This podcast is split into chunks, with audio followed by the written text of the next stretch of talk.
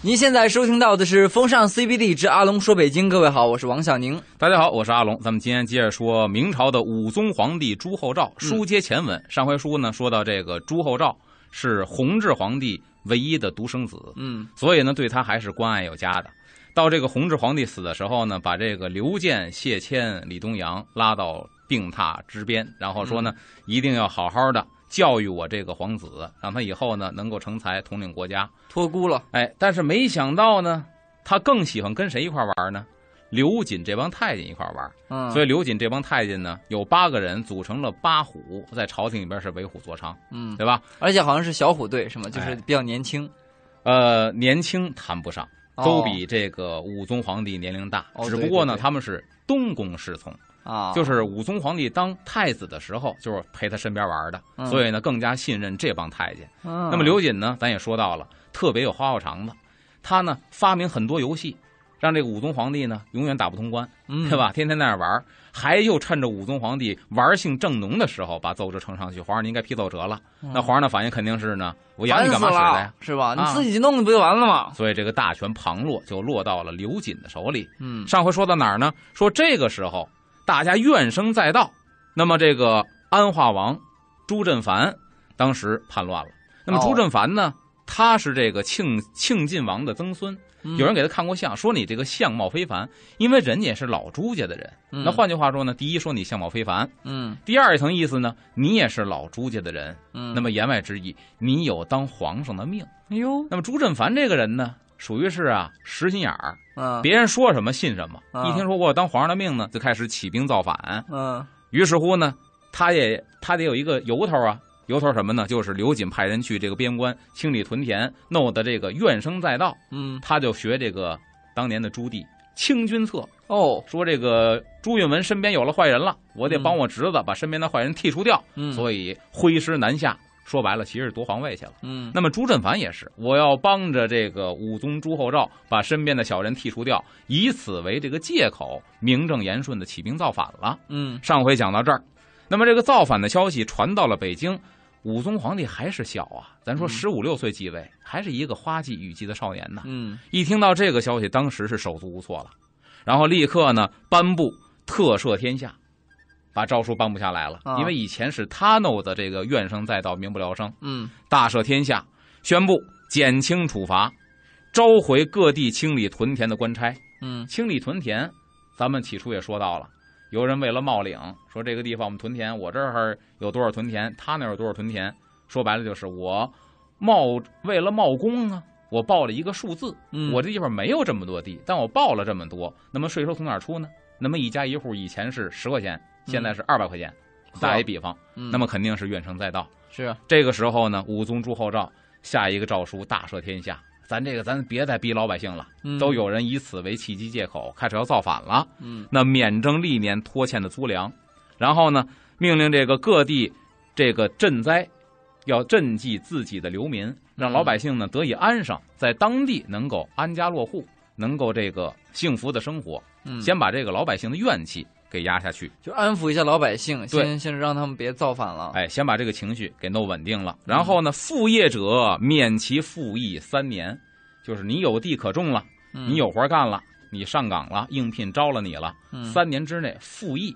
什么复复役是两个概念，一个是赋税，嗯。就是你上班三年不交税。嗯。啊，让你这个家庭啊能够安顿下来。嗯。役呢，就是有了工作之后，有了地之后，这个徭役、兵役可以免除三年啊啊，你也不用去当兵了，不用被抓走当壮丁了。嗯然后呢，这个武宗又启用前右都御史杨一清为提督，宦官张勇总督军务，开始带兵讨伐这个朱之凡了。嗯那么去把这个叛军跟他们去正面交战了。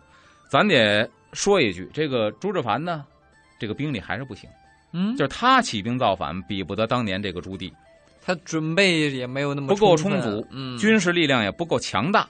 所以说呢，杨一清还没到宁夏呢，这个朱志藩呢就已经被擒获了。嘿所以这个叛乱是轻而易举就结束了。啊那么利用这次讨伐的机会呢，杨一清和八虎之一的张勇，咱说了，这个右都御史杨一清嗯和宦官张勇，因为俩人共同去讨伐叛军，嗯俩人就混熟了。哦，就交了朋友了。对啊，但是张勇咱说是八虎之一，啊，是跟刘瑾那儿混的。嗯那么杨一清呢，跟他混熟了，跟他混熟之后，这杨一清这个人呢，心眼子也特别多。是吧？他干嘛呢？他不是借此来跟刘瑾套近乎，那这么好的机会，要是跟刘瑾说关系好了，那前途很光明啊。但是他比你想的还要长远，或者说比你想的还要阴毒。哟，他是干嘛呢？他借此机会啊，挑拨这个张勇和刘瑾之间的矛盾。那他是为了什么呢？八虎之间，刘瑾老大，啊，但那几个谁也不示弱。对，所以说这几个到后期的时候就已经是貌合神离了。哦，那借此挑拨他们之间的矛盾。那么杨一兴呢，就利用这个矛盾，以什么呢？以这个取刘瑾而代之，当诱饵。嗯，就是张勇，你作为八虎之一，你也是宦官，嗯，以你的能力，嗯你，看讨伐叛军，皇上派你跟我一块儿来了，嗯，说明很器重你，对，你完全有资格把刘瑾给拿下。这不是前面的人哄那个就是那造反的那个那个亲王的招吗？他又使出来了，哪个造反的亲王就是那个刚才你说造反起兵造反就被人给逮了的那啊？个起兵造反那是算命的说，你有贵人之相，啊。你可能会要当皇上。他这个就不是算命，他就是我看准了你就是我看准了，他这个不是算命，他看到了张勇的实力，并且呢，从他心里边他想剔除刘瑾。那么张勇就是一个非常好的一杆枪，哦，哎，那么就敦促那张勇呢，在武宗面前，因为你们一块混的呀，啊，他这个矛盾他抓在哪儿了呢？八虎之间一块混，嗯互相谁有多臭，谁有几根辫子，他手里都攥着。哦，那你不要跟他正面交锋啊。嗯刘瑾这个人干了多少罪恶滔天的事情，张勇你是心知肚明的。嗯那么，如果你在武宗面前揭发他这些罪行，你不用动一兵一卒就可以把他拿下，然后你揭发有功，这个位置空着，该谁来，那就你张勇莫属啊。嗯，所以这个是很诱人的呀。这个人说的也很有道理啊。结果是什么呢？结果是一举成功，哇，就是揭发刘瑾一举成功。但你之前说过刘瑾是什么的？人家说皇帝是呃万岁爷，是、就是坐是呃坐着的皇帝。，嗯对，坐皇帝、战皇帝是刘瑾。那可想而知他根基有多牢固啊。对呀、你刚才说到这根基牢固的这个问题了吧？嗯，所以说这个问题同样也是一个弊端。嗯什么样的弊端呢？就因为他是战皇帝，人称千岁，所以他有造反之嫌，这是最好的一个罪状。哦，你说刘瑾贪污多少，然后你对老百姓祸害有多么严重？作为武宗皇帝，也许他不关心，嗯，反正他陪我玩，我高兴就可以。嗯，但如果你跟皇上说，皇上天天陪您玩的这个人有朝一日想宰了您，他取代您，这个时候皇帝会什么心理？会嘀咕啊，不光是嘀咕了，得防他。所以说这个罪状是最好的。那么起哦初呢，这个武宗还不信啊，只是把这个刘瑾呢给他贬职。你先到哪儿呢？到这个安徽凤阳闲住一段时间。其实借着把他支走去安徽闲住的时间呢，武宗就私底下开始安排彻查这个事情了。哦，结果查出的这个结果，让武宗皇帝大吃一惊。那他刘瑾能查出来什么呢？不就是说欺压百姓，这些大家都知道啊？难道说他家里面还有什么很惊人的一些内幕吗？这样，我们看看时间哈，稍事休息一下，一会儿回来接着听阿龙说。欢迎回来，这里是风尚 CBD 之阿龙说北京，各位好，我是王小宁。大家好，我是阿龙。刚才说了呢，这个张勇在武宗面前揭发刘瑾要造反，嗯起初还不信。这嗯武宗皇帝嘀咕，先把他呢给降级，先给支到安徽凤阳闲住一段时间，底下开始秘密的加紧了查彻，查彻出来的东西让这个武宗皇帝大吃一惊，发现了什么呢？大量的金银，这个不算，因为你要造反得有资金呐，嗯这个资金查出来了，又搜到龙袍，啊那你做了龙袍的意思很明显了，只有皇上可以穿龙袍。那这个龙袍是栽赃的，还是他真自己就做？真是自己做的，存着就为了登基的时候用的。这个龙袍查出来了，他是真有这个心呢。他要真有这个心。除了龙袍呢，还有什么呢？伪玺，伪就是伪劣的、假冒的；玺呢就是玉玺。换句话说，自己私刻了国家的这个皇帝的大玺，私刻公章。哇，哎，然后假意、弓弩、盔甲、嗯弓弩，兵器查出来了，嗯有资金、有兵器、有龙袍、有玉玺。嗯那么好，还有什么呢？还有穿宫牙牌。何为穿宫牙牌呢？嗯就是进宫里边的腰牌。这个腰牌不是自己使的，嗯，因为刘瑾想见皇帝，易如反掌。这个腰牌给谁使的？给造反的人使的，里应外合。这一堆东西摊在这儿，你想皇上的什么？万事。俱备了，就马上就上市了，是吧？所以武宗当时大吃一惊。啊，他的原文说的什么呢？瑾国反，就刘瑾果然造反了。哦，这这个时候不冤枉他。哎，嗯恍然大悟，并且呢，下令下大狱，按罪论处。当时刘瑾死的可以说是相当之惨，怎么呢？就是把他给砍头。比砍头惨。正德五年八月二十五号，当时这个刘瑾啊，还有一年按现在话退休了，五十九岁了。哎呀，就差那最后一哆嗦。当然那个时候没有退休这一说，啊，对对对，他还是希望造反的。嗯刘瑾五十九岁，给他的论处是什么呢？凌迟三日，凌迟就是千刀万剐呀，一片儿一片儿的哦，就拿拿小刀剌剌三天。剌三天。这个人还不能死。这个凌迟在古代的很多书里边有详细的记载。凌迟片多大片儿呢？嗯，大拇哥指甲盖这么大片儿的肉，一片儿一片儿往下片。我这样人呢可以受尽痛苦而不死。这样呢，连续凌迟三天。天哪！呃，我记得好像是，嗯、有有一个记载，说是哪一个大宦官来着，特别坏。然后凌迟的时候呢，老百姓还抢着买他的肉，就是，就是咱说的，就是他就是刘瑾。说是五两银子什么一一条肉，然后都都不够买的都，哎老百姓都抢着买。这个呢，《国史旧闻》里边有详细的记载，就关于凌迟刘瑾的时候，这个情况是什么样的。啊，说呢，历该三千三百五十七刀，三千三百五十七刀啊，对，最后一刀下才能死。这得破吉尼斯世界纪录了这个就考验这个刽刽子手的这个经验啊！啊，因为你要是提前让人死了，你是有罪的，哦，你没有遵圣旨。三千多刀，必须得弯完最后一刀的时候，这个人才会死天啊。然后呢，先十刀，一歇一喝，骗十刀，一歇一喝，停一会儿，先让他缓一缓。如果晕过去的话，泼盆水给他喝醒，哦，因为是让你痛苦，你不能说昏厥过去我接着骗，不行，得把你弄醒，然后再接着骗。整个的过程三天，你必须要受尽折磨天哪啊！头一日该先剐三百五十七刀，如大指甲片，大拇哥的指甲片这么大的肉，啪啪啪片，天每天骗多少刀都有记载。仇家以一钱买什么呢？买他的肉生食者，天哪，一钱买他一块肉，这个肉就是大拇哥这一片那么大嗯，啊，然后生吃，这就是刘瑾非常悲惨的下场。那确实是你看，就是，呃，这就给我们一个这启示哈，千万别得罪皇上，是吧？这得罪了，下场可是够惨的。咱说到刘瑾死了，嗯但是呢，咱这儿弄一个回笔。刘瑾怎么死的？大伙儿知道了，非常的血腥悲惨。嗯但刘瑾活着的时候，他都做了哪些事情呢？嗯，他除了要造反之外，他怎么能把皇上哄得这么高兴？他被封为了立皇帝，别人叫他千岁呢？嗯，这肯定里边是有很多内容的。他也是做了不懈的努力的。哎，所以这个呢，就要从这个武宗皇帝当政的时候非常有名的一个地方开始说起，就是豹房。豹房北京到现在还有豹房胡同，啊，所以说豹房政治也是武宗皇帝当政的时候一个特殊的政治体系。所谓豹房政治，就是这个政治体系处理国家事务的中枢从紫禁城挪出来，挪到了豹房，啊，所以叫豹房政治。就是如果是那是一个玩的地方的话，就，呃，那个皇帝边的打游戏机边玩德扑，然后有人说报什么什么事儿啊，那个说边境有敌来犯，好好派多人去打，好接着来玩。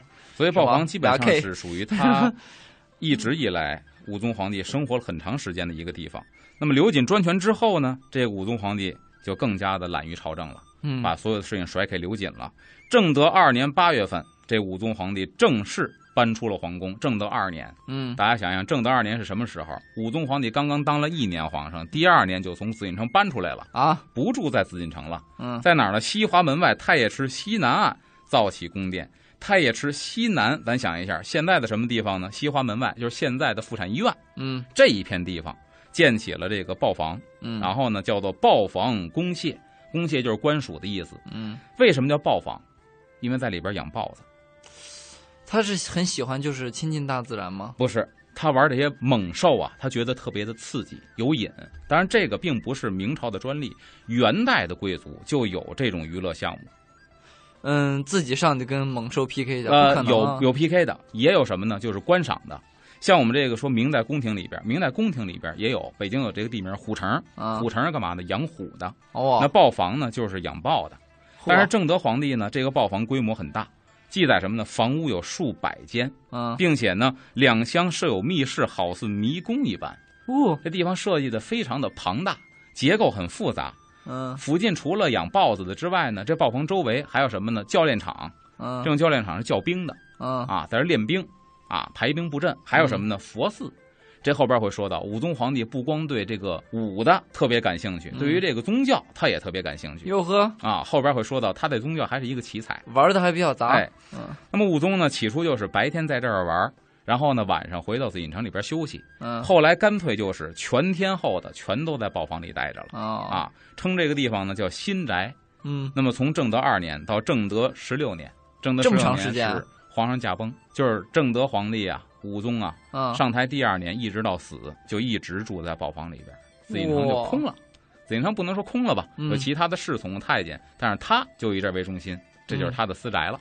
那说明这个人就是对于自己喜爱的一些项目还是比较的执着的。嗯，嗯那明代呢，皇上寝宫咱知道乾清宫，这是皇上的这个寝宫，嗯但是武宗皇帝呢不居正宫，他住在豹房。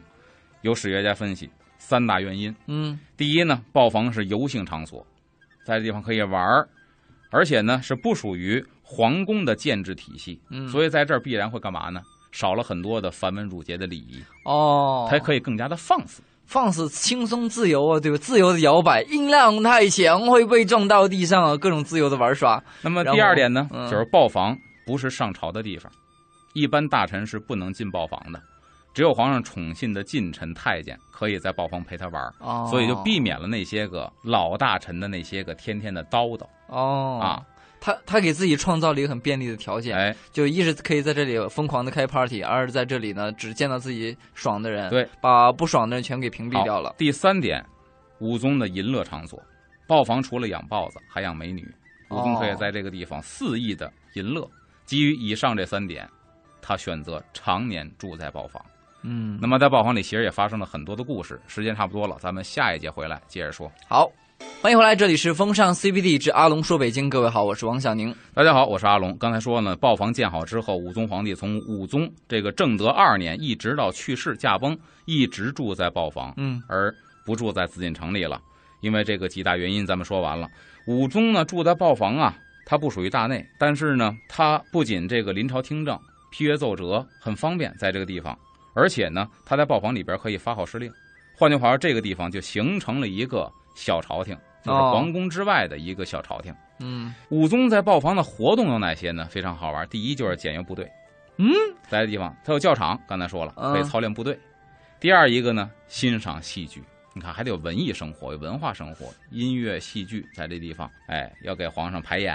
啊，话剧啊，什么这那的，而且呢，这个皇上还听说呢什么呢？说西域产美女嗯啊，这个皮肤非常的洁白，嗯气质非常的优雅，嗯相貌呢异于咱们这个地方的人，而且嗯能歌善舞，美貌非凡。嗯于是乎呢，又派人寻了十六个西域美女。嗯武宗在这个豹房里边，天天的就观赏歌舞，通宵达旦，就看看西域的舞蹈嗯，如何的迷人，天天就干这些事。然后豹子在那走来走去，是吧？豹子不可能在里走来走去，哦，不是，豹子把把人给咬死了。有关的地方。嗯，而且豹房当中呢，还有很多的这个喇嘛，因为啊宗教是非常神秘的，啊，所以武宗皇帝对宗教啊产生了很大的兴趣。嗯在这个西华门外呢，兴建了很多寺庙，嗯其中咱们现在有记载的不太熟悉的，像大慈恩寺、大能仁寺，咱们熟悉的护国寺。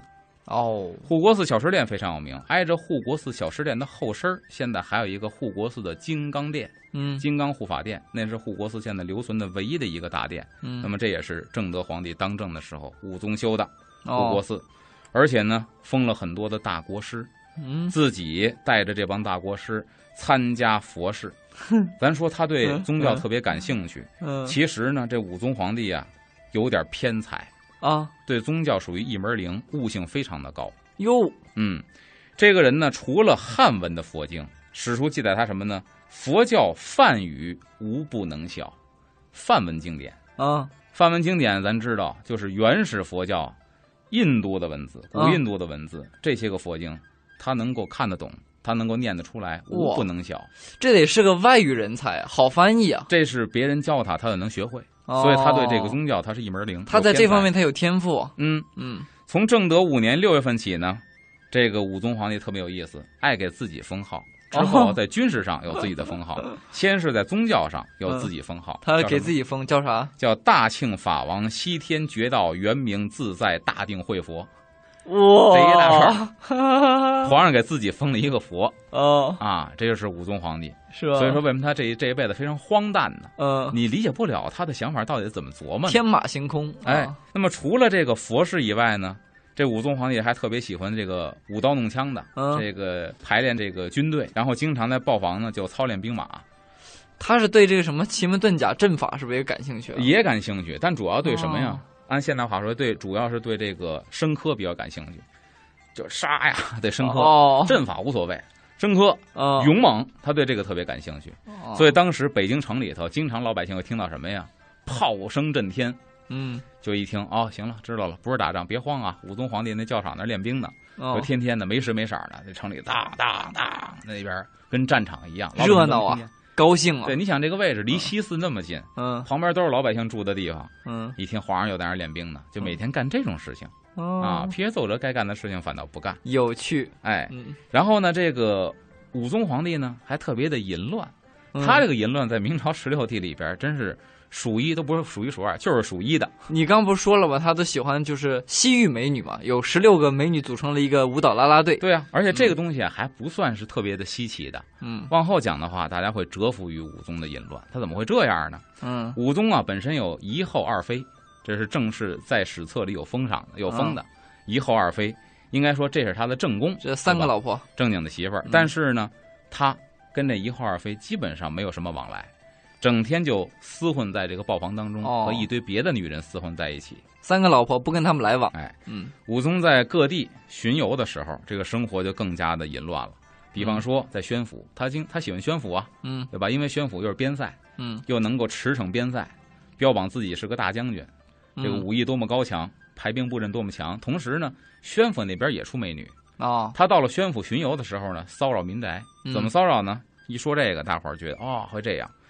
每夜行见，每夜行夜里边走，嗯。行见高屋大房，即驰入，看到大户人家高门楼子，嗯。驰入，哇咔一踹门就进去了。啊，然后恶恶少这是个。或索引，索引还好办，来人呐，渴了，倒杯茶来，这是索引，就是吃的喝的要。嗯。然后呢，或搜取妇女，哦。一看谁家大姑娘长得不错，哎，这不错哎，给朕带走，这就是搜取妇女。哦哎，那么在宣府呢，掠来的这些个妇女，也就在这个 又被他带回回到豹房去了。呃被带回豹房，然后供其淫乐。嗯，还有什么呢？？凡车驾所至，尽是先掠良家女以充欲性。就是这皇上的队伍啊，到什么地方，底下这帮人先闯到民宅，抢良家妇女以充性欲。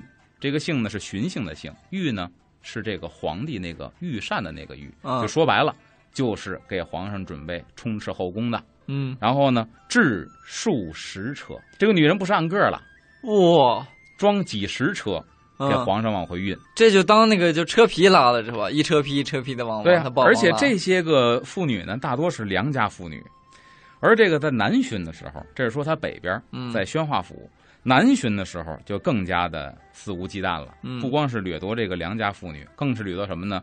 寡妇嗯及娼优。寡妇不用解释了，娼就是妓女，嗯优就是戏子，嗯就这些人也不放过，也得充斥后宫，供皇上淫乐嗯，啊！这是武松他的生活，他肯定是小的时候谈恋爱的时候被阻止了，哈哈。落下了心理阴影。然后这抢到的妇女呢，人太多，这么多几十车几十车的抢回来，皇上也不可能一一过目。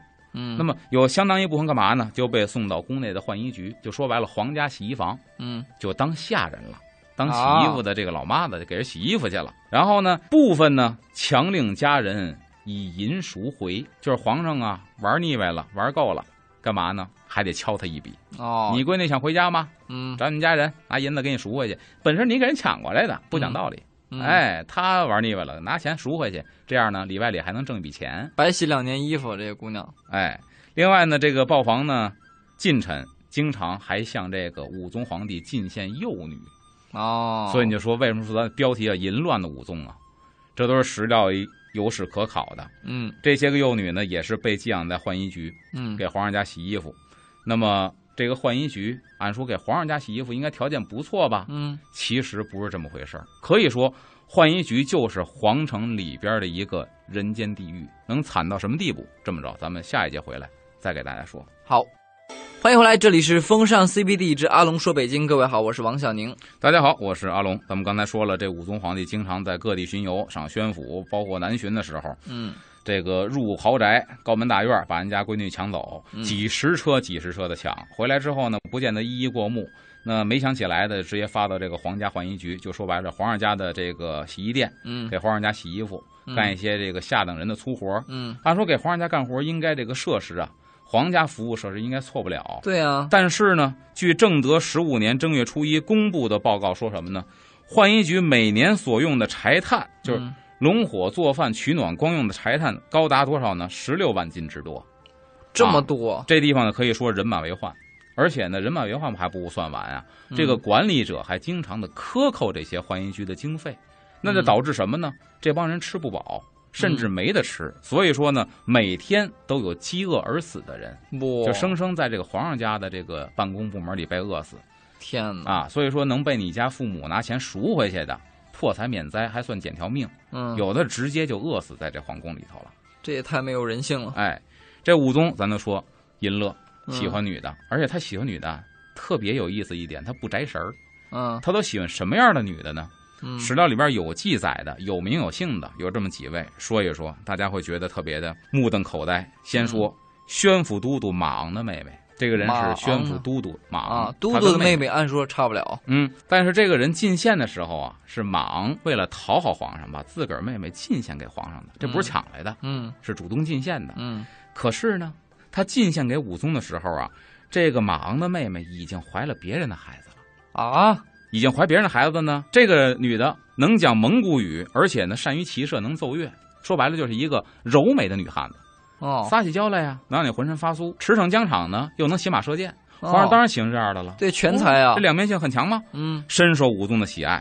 这个事情大臣们知道了，纷纷上书。上书的理由是什么呢？以什么劝解他呢？嗯以这个吕不韦尽有身之妾与秦襄王。这个咱知道，啊，秦始皇的父亲到底是谁？传闻当中说是吕不韦，对，因为吕不韦把自己怀孕的妾进给了秦襄王，嗯所有人都说嬴政，你的父亲是吕不韦。嗯陈凯歌导演的这个那版电影里边，是陈凯歌自己演的吕不韦。嗯他描述的是吕不韦最后上吊自杀了。史实当中呢，是他被秦王嬴政逼迫的饮毒酒自杀的，也是被逼自杀了，不是上吊，但是也是自杀。所以这个前车之鉴，就跟这武宗说，这个女人要不得，万一以后生下了孩子，那不是你的，是别人的怎么办？到最后可能大明江山就旁落他人之手了。嗯所以这个可要不得，并且呢，要求把这个马昂的妹妹啊，给她放回原籍，以绝后患。嗯但是武宗皇帝太喜欢这个女的了。嗯啊，这么一个柔美的女汉子，对于大臣的上书奏章一概不予理睬，嗯，跟这女的厮混在一起。所以说，为了一个女人，大明江山以后到底姓朱还是姓马，他已经完全不无在。所谓了，对吧？哎，这才是真正的爱情。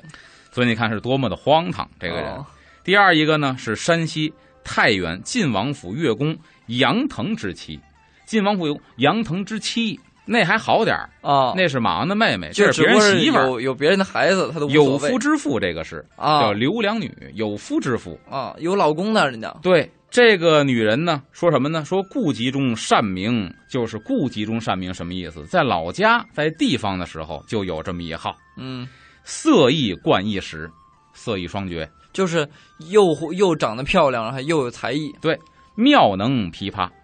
他弹琵琶是一把好手，犹抱琵琶啊半遮面。又善音。